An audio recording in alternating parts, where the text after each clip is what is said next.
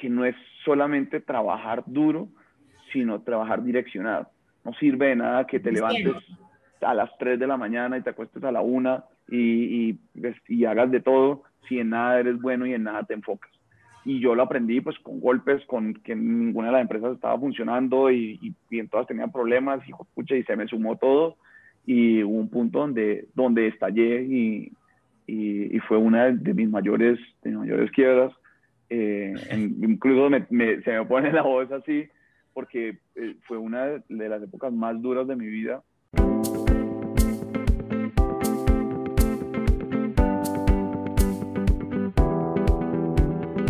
Liberarte es un espacio donde puedes sentirte libre y entendido. Donde puedes encontrar respuestas y soluciones a esas dudas que has tenido todo este tiempo. Todo eso que callas, eso que te guardas, eso que te inquieta, todo eso que debe hablarse sin tanto enredo. Hablamos desde nuestro punto de vista. Compartimos nuestras experiencias y nos alimentamos de las historias y el saber de expertos y personas involucradas. Soy Melissa Luna. Y yo Juan Camilo García. Y en este espacio te invitamos a liberarte. En esta conversación hablamos de la importancia que tienen los procesos en nuestros proyectos. Cómo tomar riesgos es la única manera que tenemos para aprender en este camino del emprendedor. Cómo funciona el mundo de una startup cuáles son las dificultades que se llevan en el proceso y cómo después de salir a flote y ser exitosa llegan ciertas adversidades que ponen en jaque cualquier camino estructurado. Nos acompaña Mario Barajas, uno de los cofundadores de Eventside y Cluby, abogado como profesional, apasionado por los negocios y el emprendimiento, un hombre disciplinado y enfocado en todo lo que le pone el ojo. Mario es de esas personas que le da a uno alegría escuchar porque está enamorado de sus proyectos y su vida, y asimismo anima a los demás a cumplir sus objetivos. Emprender suena muy bueno cuando todo está a nuestro favor, pero después de varias quiebras financieras, ¿te atreverías a volver a tomar riesgos? Vamos a ver. Y en esta conversación nos acompaña Mario Barajas. Mario es cofundador de Eventside y Cluby. Mario, ¿cómo estás? Bienvenida a este podcast. Hola Mario. Hola Mary. Muchas gracias por la invitación. Me siento realmente muy, muy halagado por estar acá y qué bueno pues compartir estas historias en este momento bien, bien agradable. Para Muchas gracias por la invitación. Para nosotros es pues un honor y una dicha tenerte acá porque creo que no hemos tenido personas como con relación a la tecnología y a, este tipo de eventos que es, que es tu empresa. Háblanos un poco para comenzar con el tema como nos gusta siempre hablar de la persona primero, pero para que la gente sepa qué, qué va a escuchar en este podcast. Tu empresa, Eventside, bueno, básicamente, resumiendo muchísimo la historia, nosotros eh, nos enfocábamos en eventos masivos, eh, teníamos, digamos que era un despegar de, en entretenimiento, donde podías comprar todas las boletas para los eventos en las principales ciudades de Colombia y pues gracias a la pandemia caímos a cero y el conocimiento que teníamos en datos lo intentamos eh, modificar en el mismo sector que era entretenimiento con restaurantes eh, bares y discotecas y sacamos unos nuevos servicios enfocados en ellos. Hoy, ocho o nueve meses después de sacar ese spin-off, estamos en nueve países prestándole nuestros servicios a más de 2.000 restaurantes en Latinoamérica y bueno, digamos que le logramos dar la vuelta. Eh, suena muy chévere en, el, en, el, en, en, la historia, pero, pero hay muchas cosas por contar y muchas, muchas historias detrás de, de esa es que está muy trillada la palabra, pero de ese, de ese reinvención. Reinvención. Pero sabes que yo también digo eso, o sea, cuando voy a hablar de esas palabras como el emprendedor, eh, la reinvención, digo siempre como que está trillado, pero deberíamos como quitarnos eso también de que está trillado porque es la verdad. O sea, tu empresa viene de esta pandemia en la que pues todo estaba cerrado y no se podían hacer eventos. Entonces, literalmente les tocó reinventarse. O sea, ¿qué otra palabra lo podía encontrar para eso? Pues reinventarse. Sí, total. Y, y realmente es un modelo de negocio totalmente diferente. O sea, totalmente diferente. No utilizamos toda la experiencia que teníamos, algunos de los contactos y, el medio que ya teníamos, pero le dimos la vuelta total al, al, al problema que se nos, que se nos presentó. Entonces, incluso yo en el tema de lo de emprendedor también soy, muchos amigos me molestan como, ay, porque yo realmente emprendí desde muy, desde muy pequeño y soy súper pro emprendedor. y eran como, ay, no, Mario le falta es poner las frases que ponen las, las viejas, que, ay, no, que, que esto, eh, bendecida por...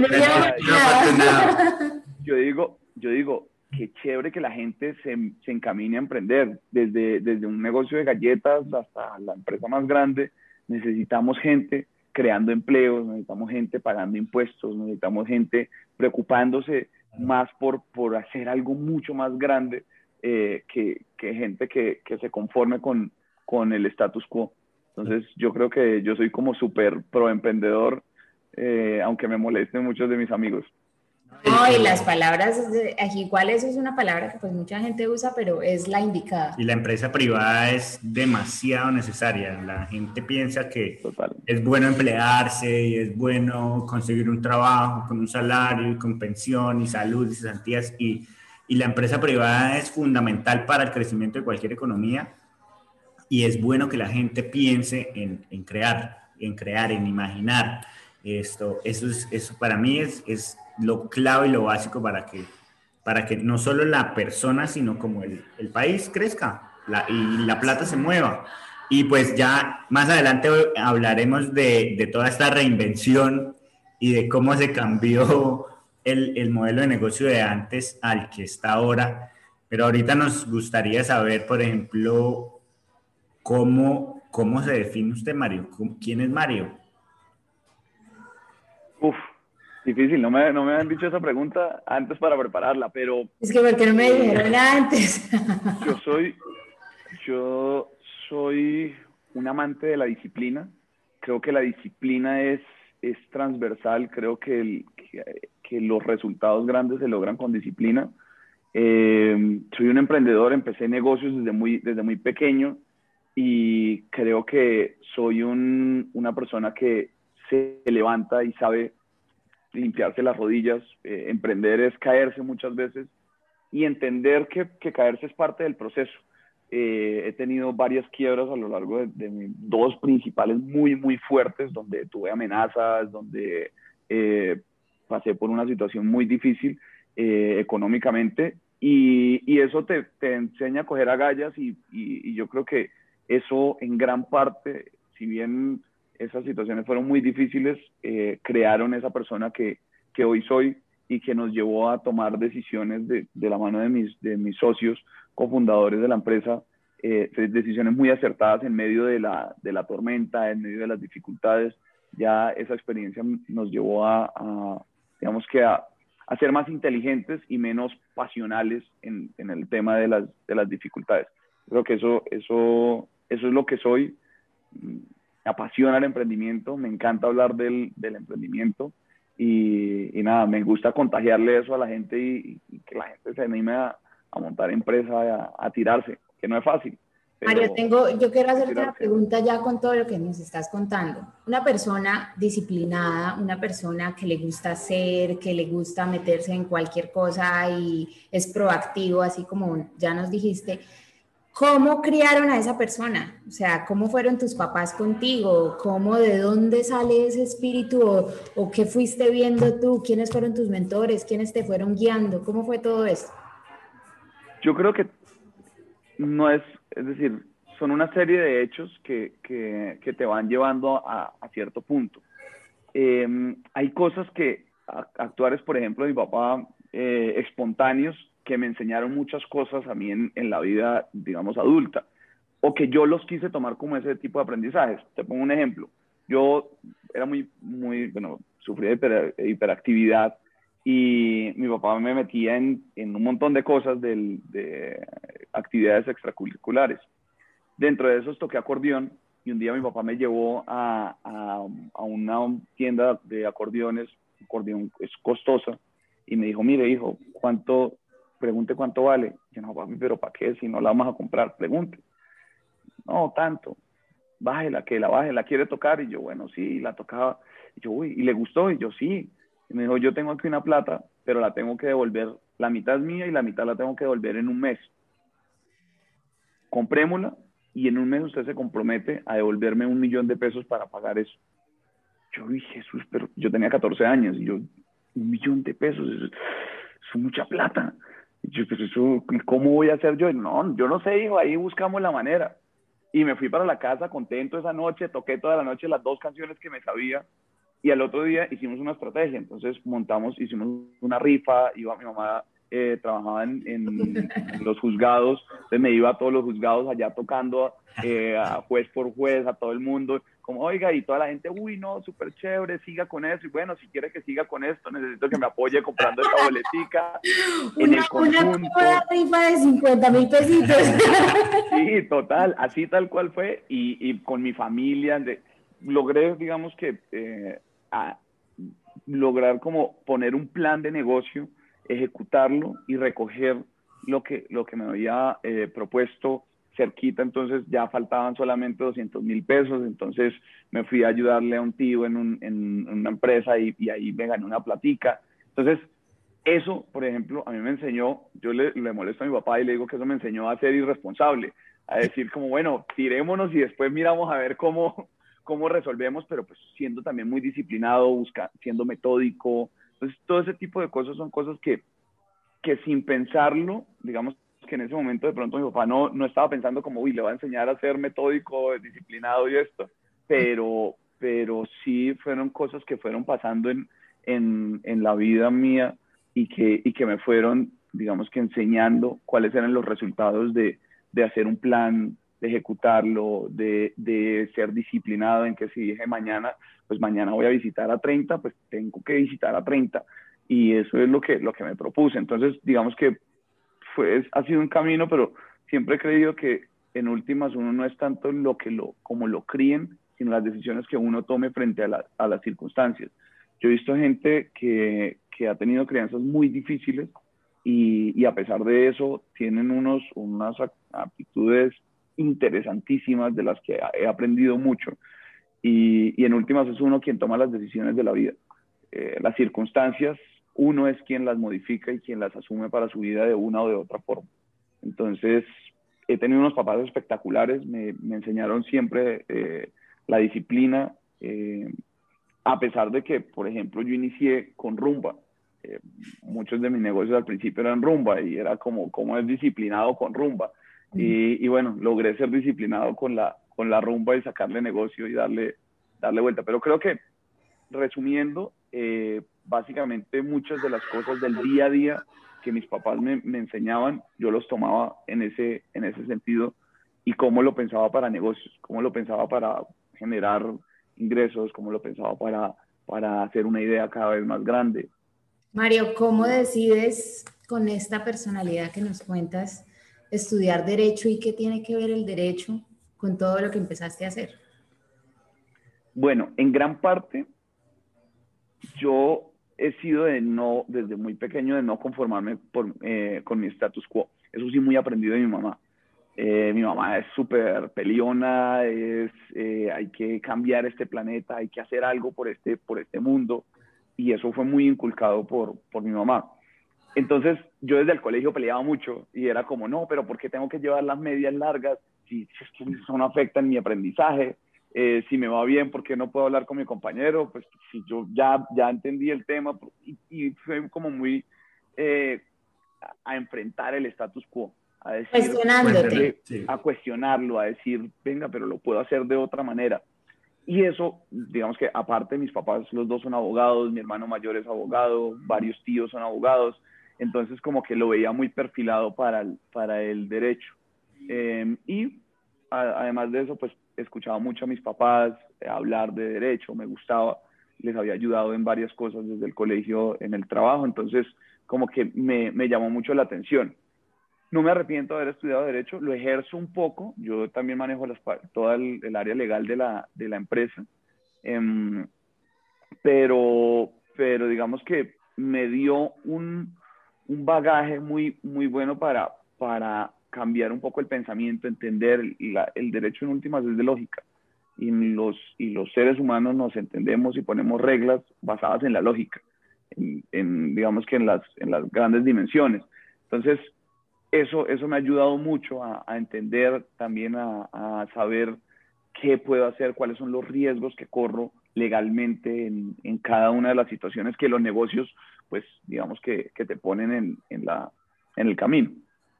De alguna forma te fue sirviendo para, como para lo que dices. Ya sé que se puede hacer, que no. Hay, hay digamos, un consultor. ya hay consultoría jurídica en la compañía. Hay, un, hay una contradicción más o menos y es que el emprendedor con la lógica choca en, en mucho. O sea, la lógica con el emprendimiento, porque el, el que emprende sueña, y, y se, se, tira a lo, a lo que no es seguro y la lógica siempre le va a decir a uno como que pilas, oiga. Eh, medido, medido, piense. No, inclusive tú, tú, hablabas de eso, como mi papá. Yo le, di, le dije a mi papá que me enseñó a hacer de esta manera, pero, pero tú eres una persona que eres disciplinado, pero te lanzas también al agua. Entonces, por eso quería saber cómo había sido de pronto tu crianza o qué habías visto mientras ibas creciendo, porque no es normal que una persona sea una persona disciplinada y metódica y que tome riesgos, ¿no? Y que asuma, que tenga como ese, esos dos tipos de personalidades. Sabes, sabes que incluso, por ejemplo, en la empresa, una de las cosas que también nos ha llevado lejos es la multidisciplinaridad que tenemos en el equipo. Somos cinco cofundadores, eh, muy diferentes todos, y yo soy uno de los, a pesar de ser súper metódico, soy de los más volados y siempre digo como, no, y, y mi, mi, socio me, pues, aterrizarme como, marica, espere, espere. No, o, no huele tanto, que es que también nos podemos estrellar. Pero, pero yo creo que un poco es la, la lógica matemática, la lógica de, digamos, de, de que, del, de qué puedo, digamos que, ¿cómo decirlo? La lógica de, del, del, de las circunstancias propias de la vida, pero, pero que puedo cambiar. Pero hay ciertas cosas propias de la vida que no podemos cambiar y que, y que, y que uno entiende, digamos, a lo largo de los golpes, principalmente. Por ejemplo, una de las cosas que yo, que yo entendí muy bien es que uno no puede saltarse los procesos, no de manera drástica. Uno tiene que gatear, luego tiene que pararse, luego tiene que empezar a, dar tambaleando y luego pararse del todo y correr luego. Pero eso lo aprendes después de cuánto? Y eso lo aprendes, claro. Yo tuve un restaurante en Medellín, eh, un restaurante súper bonito, con, o sea, la inauguración la hicimos patrocinada por Audi, eh, por, por Dislicores, fue súper, fue una cosa súper, súper grande. Y, y yo sentí que toqué el cielo y yo dije, uy, puchas, me volví millonario, marica, y, y empecé a administrar un restaurante que, yo no tenía experiencia manejando un restaurante y me pegué una estrellada porque creí que, que podía el sueño de todo típico adolescente volverme rico de la noche a la mañana y eso no pasa así.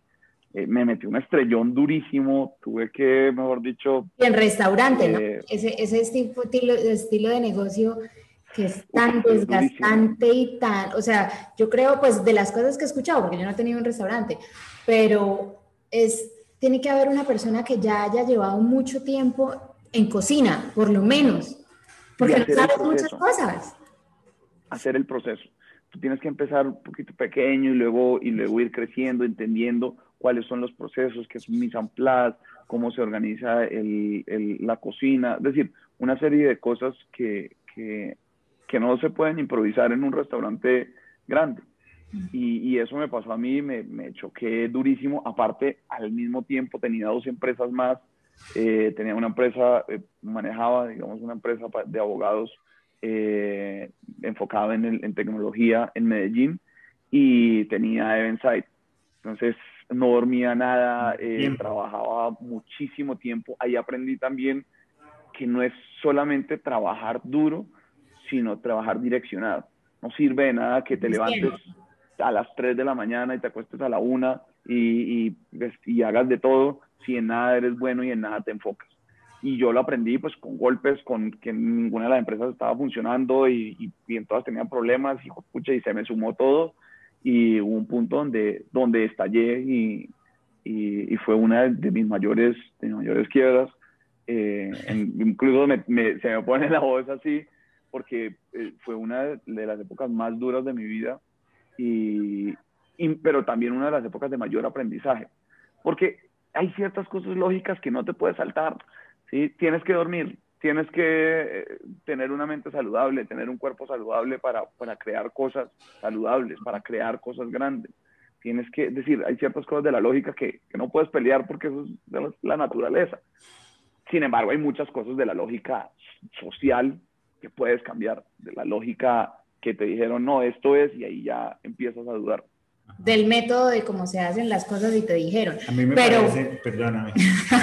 espérate, yo quiero, yo quiero hacer una anotación y es que todas estas cosas que te pasaron fue porque soñaste mucho, o sea, creías mucho en ti. Entonces, sí, pues, ahí no, es, no vienen nunca, yo creo que cuando hay una persona que, tiene, que cree tanto en sí misma, no hay pierde. Inclusive te hayas quebrado, hayan pasado lo que haya pasado, pero era necesario porque no te hubiera llevado hasta donde... Pues digamos que lo que yo pienso o recibo más es que chimba que, o sea, qué chimba que se hubiera quebrado, weón, como que así suene, así suene mal, pero... La historia no hubiera sido tan chévere si hubiera sido todo súper fácil. Pero el hecho de, de, puta, viví una quiebra, viví una quiebra joven y mucha gente no lo hace pensando en que no, no lo va a hacer porque quiebro, ¿no? O sea, sí, uno se estrella, uno se y contra las piedras y todo eso, pero el proceso enseña más, vivirlo enseña más que se lo cuenten a uno. Y es más satisfactorio y es más como que, digamos, ya uno no vuelve a cometer el mismo error, así la otra persona le diga, oiga, por ahí no es, no, no, yo ya sé que por ahí sí es porque yo ya la cagué por el otro lado, entonces ya no me vuelvo a caer en el mismo hueco. Y, y eso es lo bonito, me caigo en otro hueco, pero no en el mismo. Y, y, sigo andando y, y, pues bacano que hubiera quebrado. Mario, pasemos al tema ya de, de Eventside Club y ya creo que llevamos, no sé, como media hora hablando de esto, pero nos, nos como que nos impacta esa manera de, de ser y aparte joven, empresario, se quebró, o sea, muchas cosas en las que la gente de pronto cree que estas cosas pasan mucho más allá y, no. Entonces, comencemos con tu compañía, cómo se fundó, quiénes son, cómo llegaron a, a, crearla. ¿Qué pasó después del restaurante también? Yo, bueno, yo había empezado con, con eventos, eh, me gustaba el tema de eventos en la universidad, me gustaban los eventos universitarios, eh, organizarlos. me acuerdo, eras, eras muy sociable era muy, yo siempre fui súper sociable, eh, es parte de mi, de mi esencia.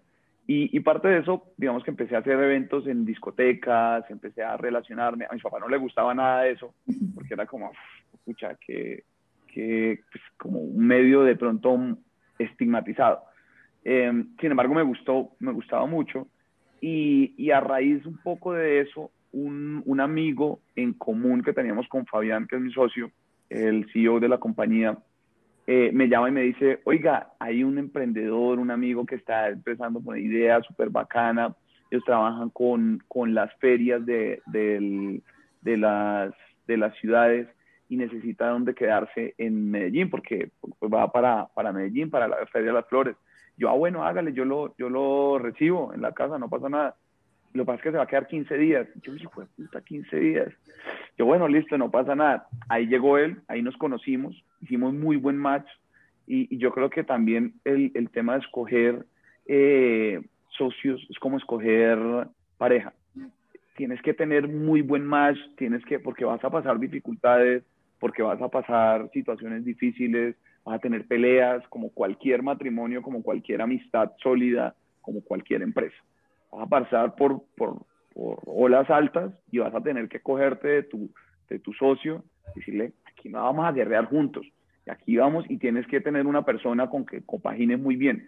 Nosotros hemos hecho un equipo fundamental, somos cinco cofundadores eh, que hemos compartido muchas dificultades y, hemos logrado, digamos que abrazarnos y decirnos, pucha, aquí vamos a meterle, a meterle duro.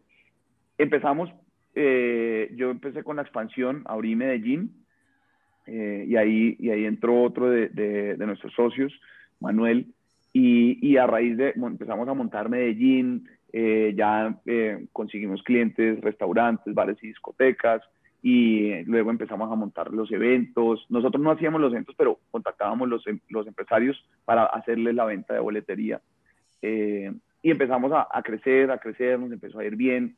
Em, en ese entonces yo estaba terminando la universidad, estaba haciendo eh, consultorio, eh, la, consultorio jurídico en el, en, el, en el Tribunal Administrativo de Antioquia y era chistoso porque yo tenía el celular, yo contestaba, yo listo, ¿no? Yo me iba para el, para el baño y contestaba, sí, claro, mira, las boletas, sí, yo te las mando y salía de la, del trabajo. No, y nosotros, yo era el mismo, el mismo domiciliario y era chistoso porque yo iba en el carro, iba con saco y corbata porque iba, salía del trabajo eh, y, y, llegaba y la gente miraba como, ¿qué me traen en carro, man, con saco y corbata las boletas? Como, como el don, el don, el don, y las boletas, y las boletas no valen tanto porque en ese momento no manejábamos eventos tan grandes.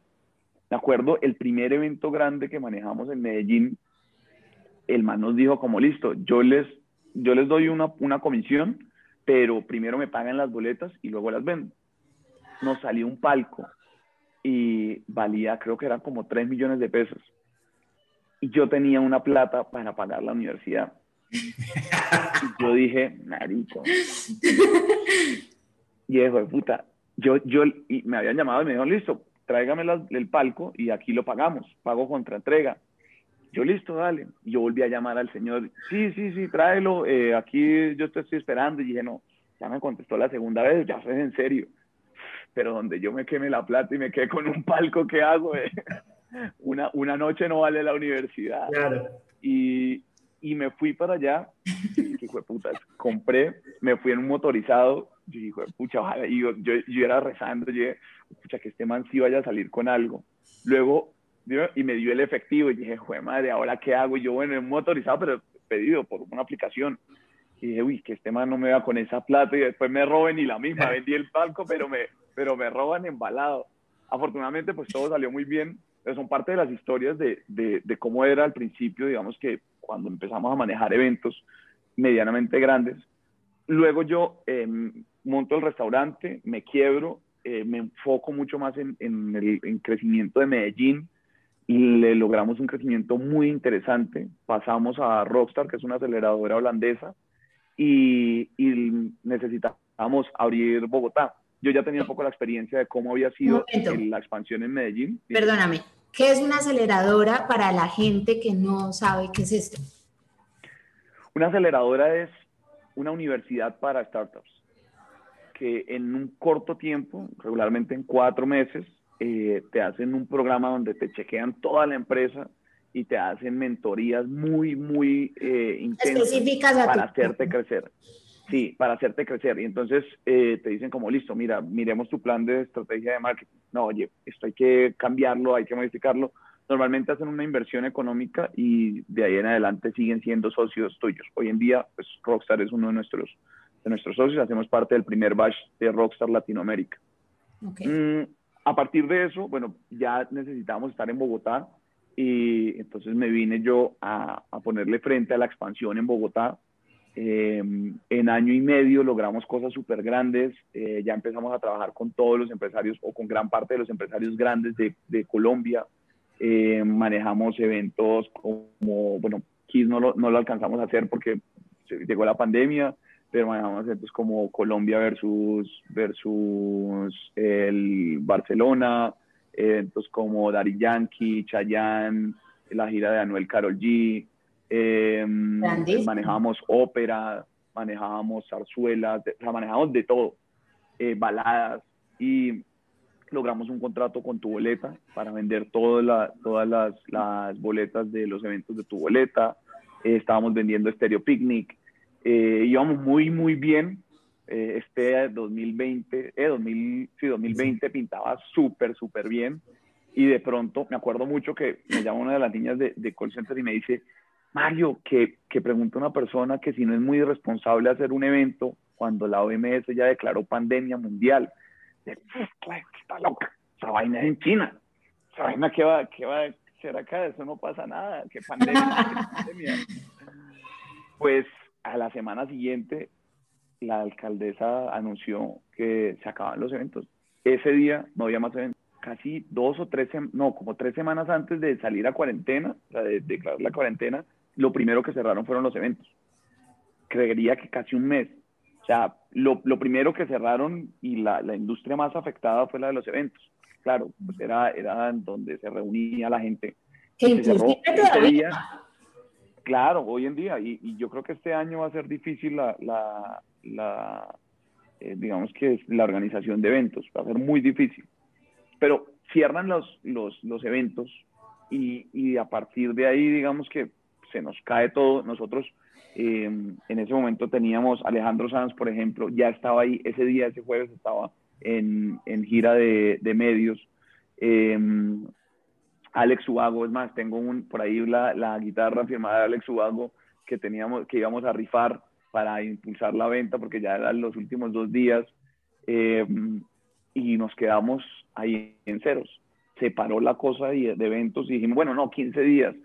De ahí hicimos un montón de pivotes pero un montón. Hicimos, eh, hicimos seguros para las boletas, hicimos esto, eventos, digamos que eventos en las discotecas, cosas muy, digamos que tratar de, de, buscar de dónde, de dónde podíamos lograr reinventarnos.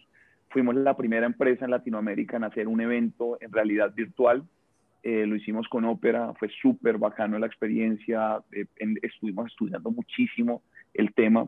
Cuando nos caímos tomamos una decisión que yo creo que es la que nos puso en estos momentos donde estamos, y es que eh, tomamos la decisión de hacer daily meetings de domingo a domingo. Trabajábamos todos los días y nos reuníamos todos los días a las siete y media de la mañana y eso nos hacía, pues los daily meetings se hacen, oye, ¿qué hiciste ayer y qué vas a hacer hoy? Y ahí no puedes inventar cosas porque pues no puedes decir lo mismo, entonces te, te fuerza a llevar resultados todos los días a esas reuniones. Y yo, a mí me gusta decir mucho la, la, la semejanza con que el ser humano es capaz de resistir 12 minutos bajo el agua. Y la mayoría de gente cuando le digo esto dice, no, pero yo no. Imposible, no. Yo creo que hay gente que sí, pero yo no. Ah, huevón, porque a usted no lo han cogido y no lo han metido bajo el agua y se ha dado cuenta al minuto 11, 50 que, ay, marica, yo sí que era capaz de 11 minutos. El, y, y, eso, y eso es lo que nos hizo a muchos la pandemia.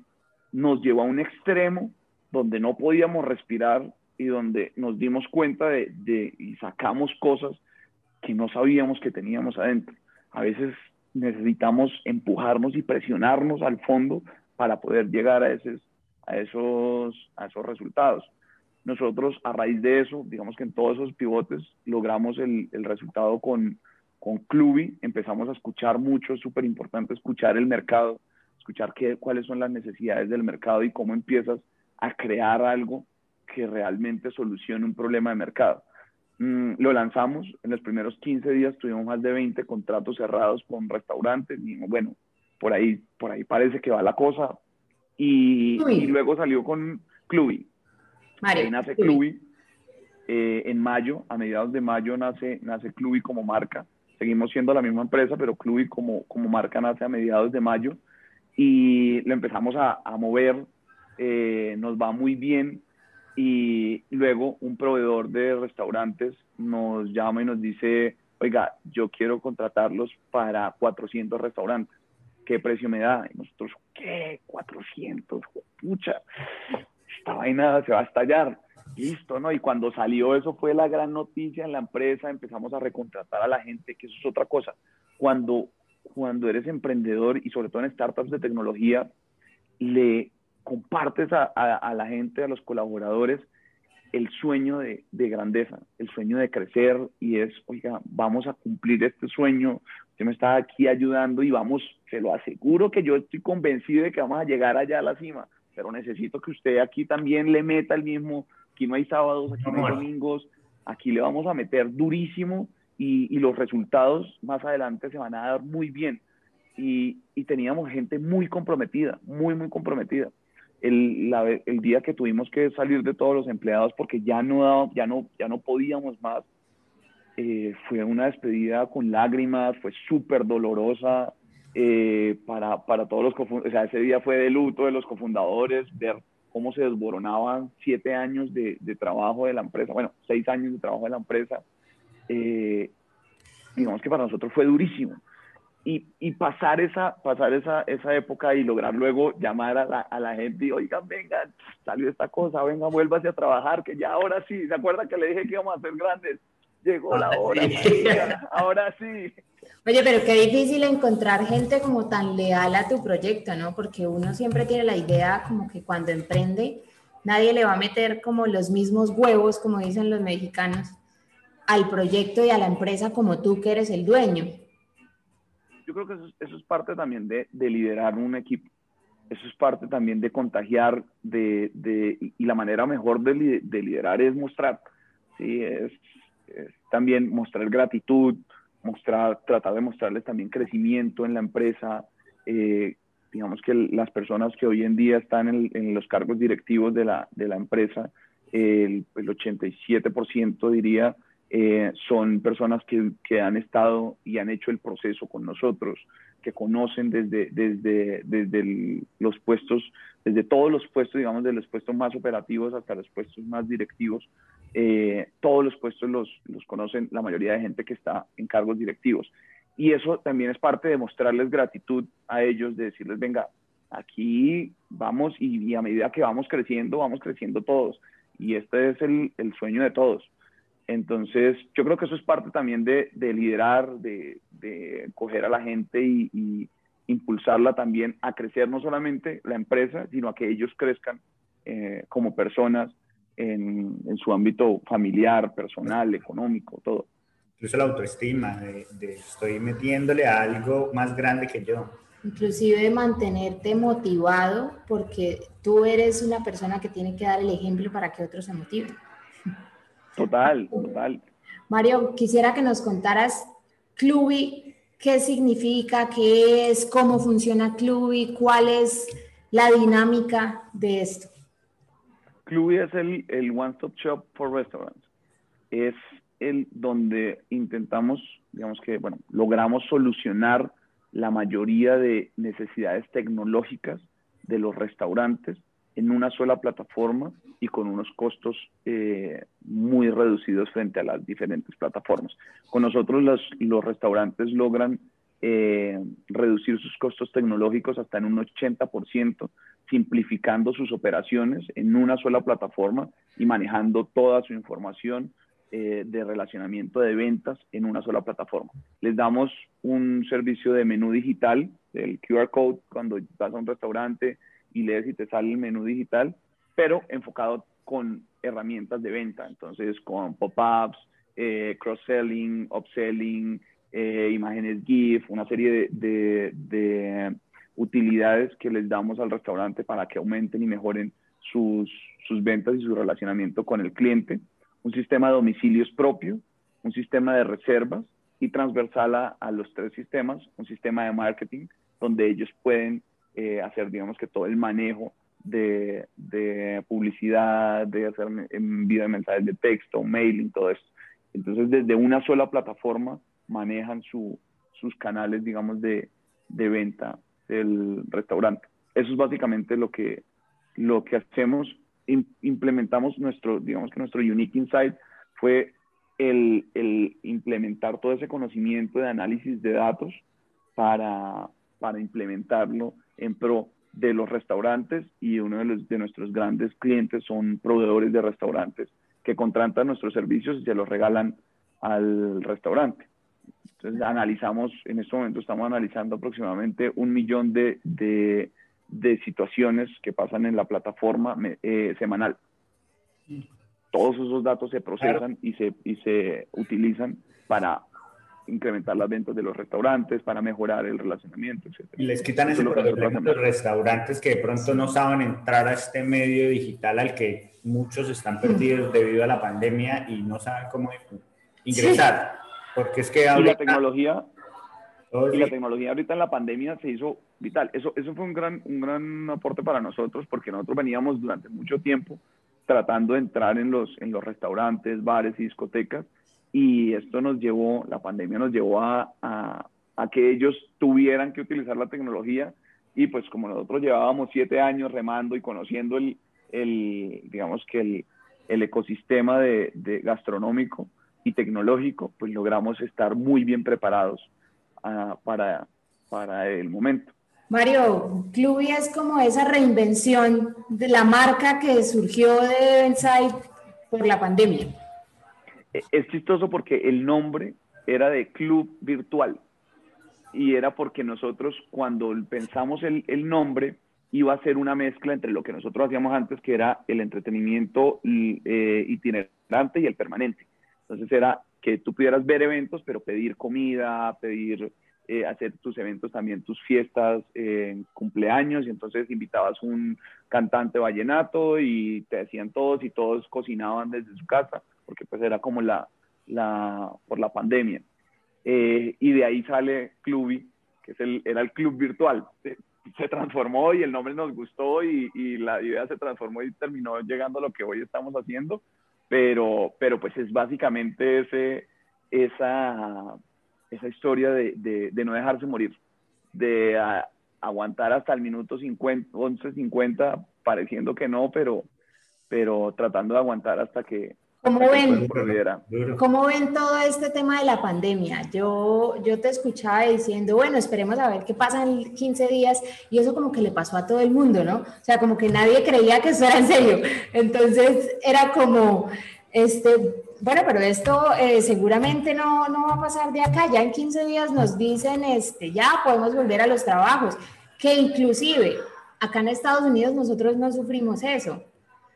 Eh, nosotros podíamos salir, había que usar el tapabocas y todo el cuento, pero su distancia, igual acá todo el mundo vive distanciado, pero, pero nunca hubo un, un, confinamiento que cuando nos damos cuenta, Colombia, nuestra familia, los amigos, nos decían, no, es que nos encerraron literal y la gente no puede ir a las empresas, la gente no puede salir a trabajar, la gente no puede, eh, hay pico y cédula para hacer el mercado, o sea, un montón de cosas que nosotros éramos como, ¿qué es esto?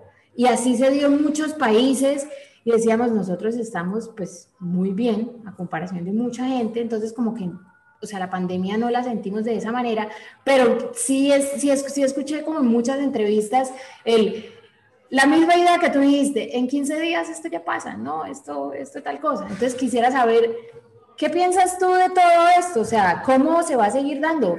La pandemia, la pandemia sigue, ya hay vacunas, pero, pero el mundo no quedó igual. Yo creo que esto va a ser un, un, un punto de quiebre para, para unas diferencias muy fuertes. Una de las cosas que nos cambió mucho fue emocionalmente el encierro nos hizo, nos hizo también hacer mucha introspección, muchísimo. Y yo creo que eso nos pasó a todos los que nos encerraron. Eh, incluso a los que no, también te hizo pensar en, oye, qué es lo importante también eh, personalmente a mí. Como a redefinir tus prioridades.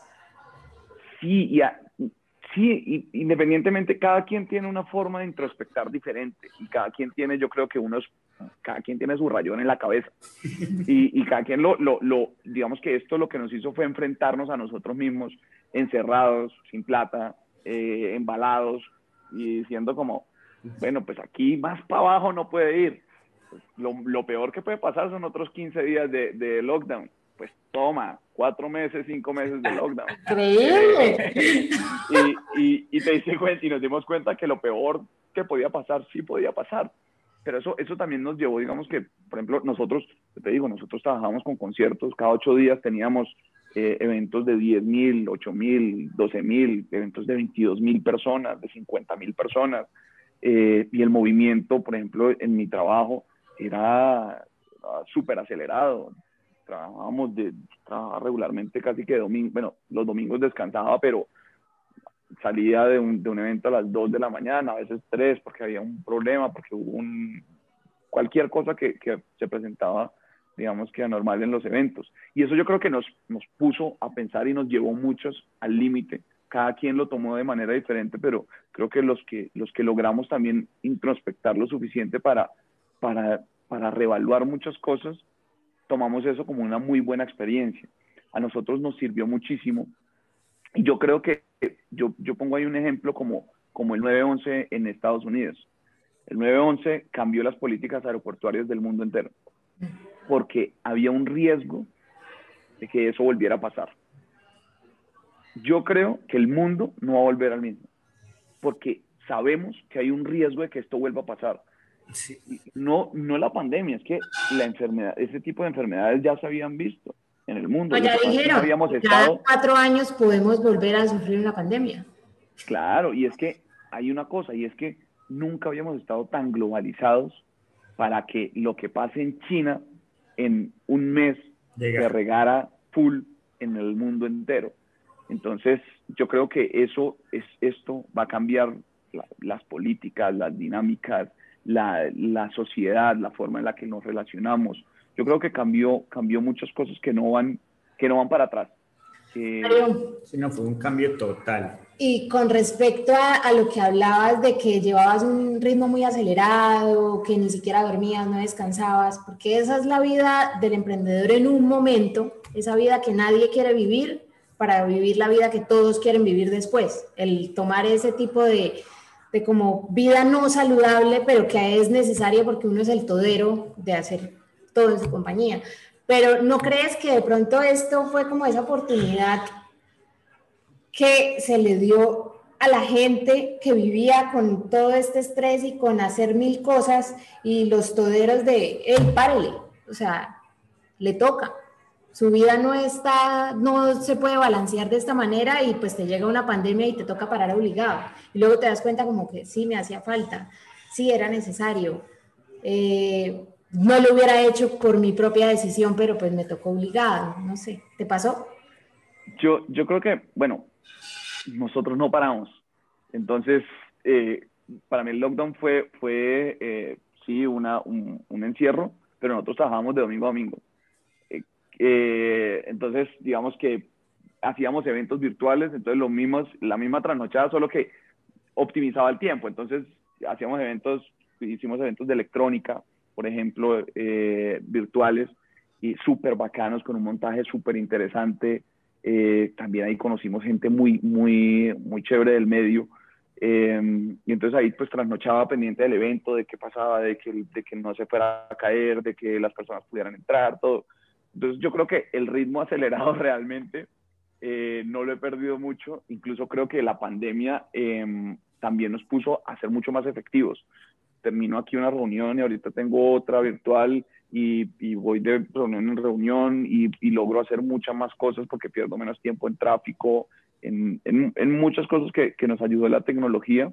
Optimizar mm. procesos. Pero también nos mostró lo bonito de disfrutar la vida entonces, por ejemplo, yo me tuve que ir a, Bucaramanga, a la casa de mis papás, porque pues, eh, básicamente correr a donde papá a decir ayuda, eh, por lo menos déjeme, déjeme estar acá, que, que, tengo problemas con el arrendamiento, con todo. Em, y me, me, fui para donde, para donde mis papás, en Bucaramanga, y, y era muy chévere porque trabajaba todo el día, pero desayunaba, almorzaba, cenaba con mi mamá, mi mamá se levanta muy temprano, entonces eh, tenía la oportunidad con ella de desayunar, de hablar antes de empezar a trabajar. Eh, a veces hacíamos ejercicio mm, muy temprano en la mañana antes de, empezar a, trabajar y era muy chévere como que pues 20 minutos antes terminaba con mi mamá, me bañaba, pasaba y ya estaba en la reunión.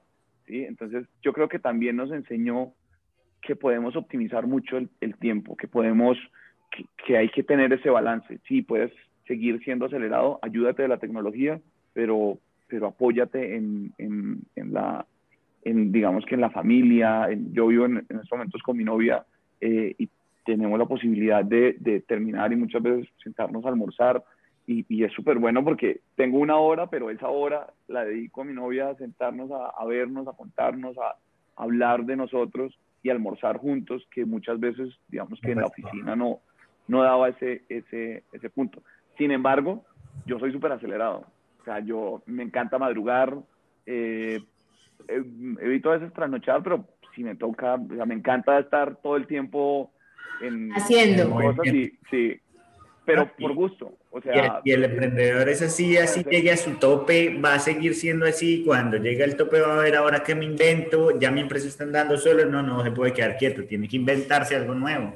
Y eso, Total. Y, así es, así es la mente del emprendedor. No, y aparte también buenísimo porque es que las personas con las que tú te rodeas están viendo eso.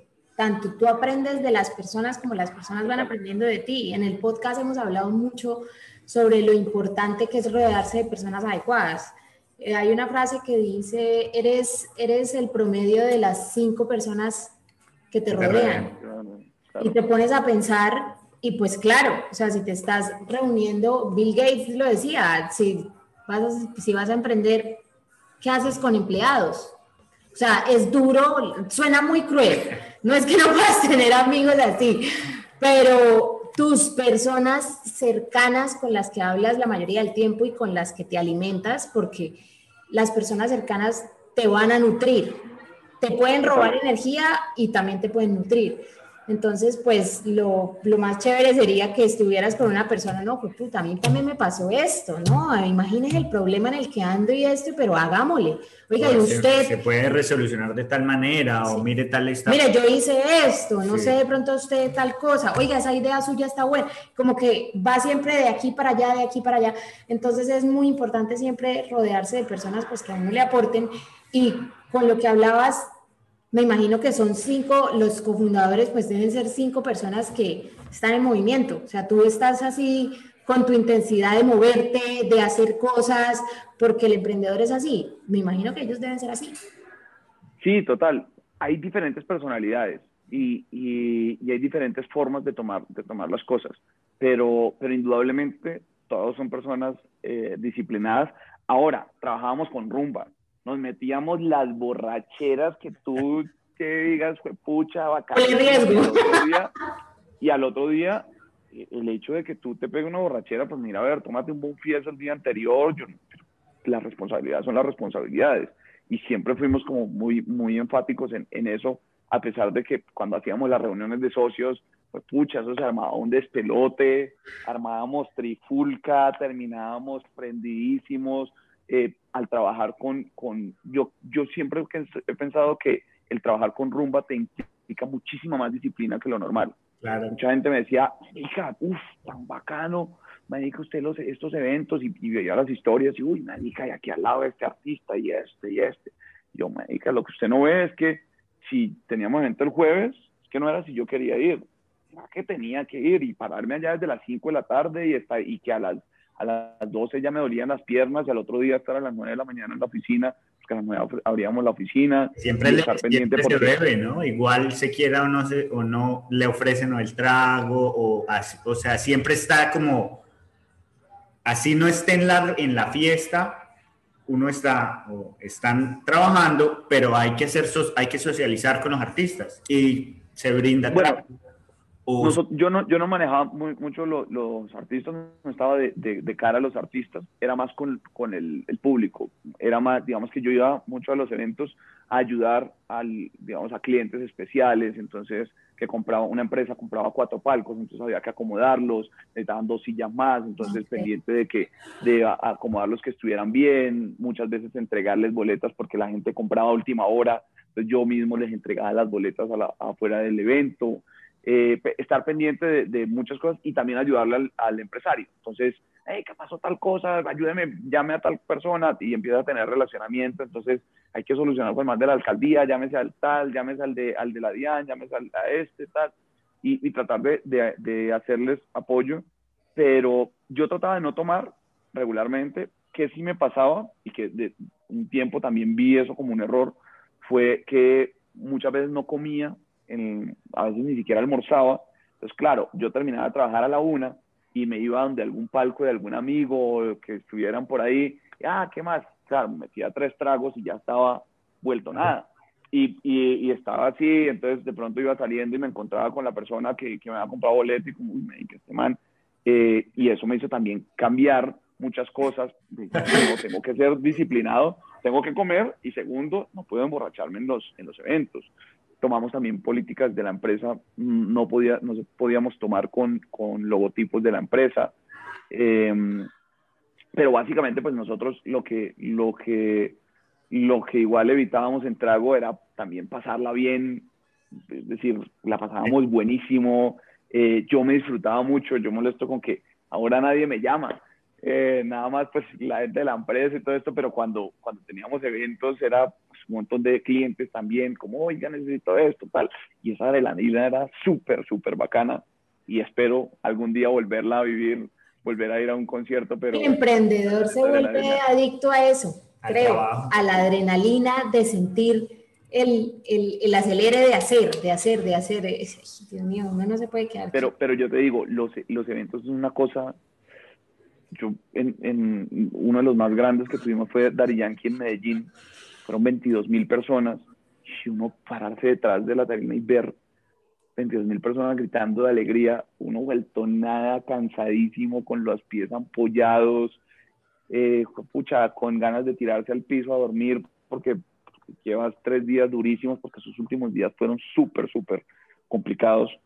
Y, y, te paras atrás y ves las 22 mil personas felices gritando y dices,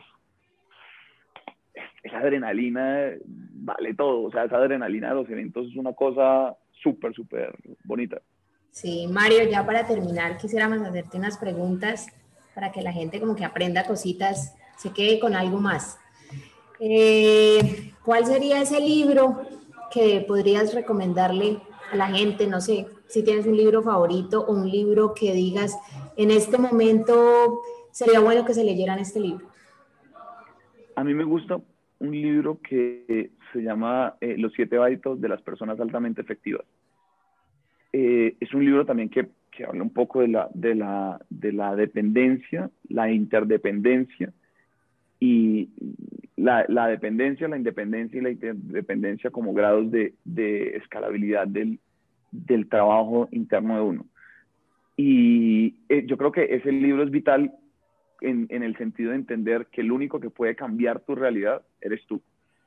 Y en el único que debes trabajar no es que, ay, es muy fácil quejarse, súper fácil decir, ay, es que el gobierno, es que la otra gente, es que la sociedad, es que mi primo, es que mi hermano, mi papá, mi tal, y quedarte de todo es facilísimo, facilísimo, no requiere de, mucha, de mucho esfuerzo. Mm. Trabajarse uno mismo y cambiar desde uno mismo es lo más difícil. Y yo creo que ese, ese libro tiene unas muy buenas pautas para, para, para trabajarse uno mismo. Bueno, hay que ponerlo en, la, lista. En la lista porque estamos muy buen libro. todo el tiempo. Mario, ¿quién le da el mejor consejo?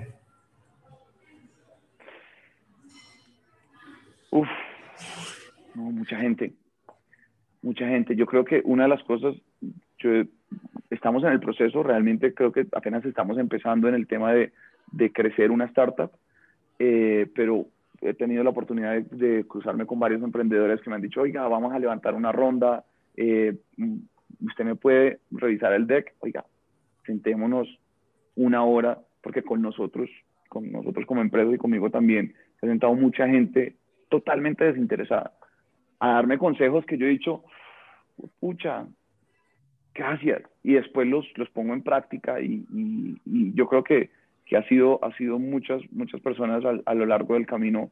Eh, uno de mis mejores amigos, David Marín, me ha dado muy buenos consejos en las épocas difíciles de mi vida. Eh, mentores como el, el presidente de, Rockstar, eh, Felipe Santamaría, Santiago Castro, me enseñó muchas cosas en, en temas de, de ventas, eh, no sé, y, y, yo creo que los mejores consejos te los da la vida.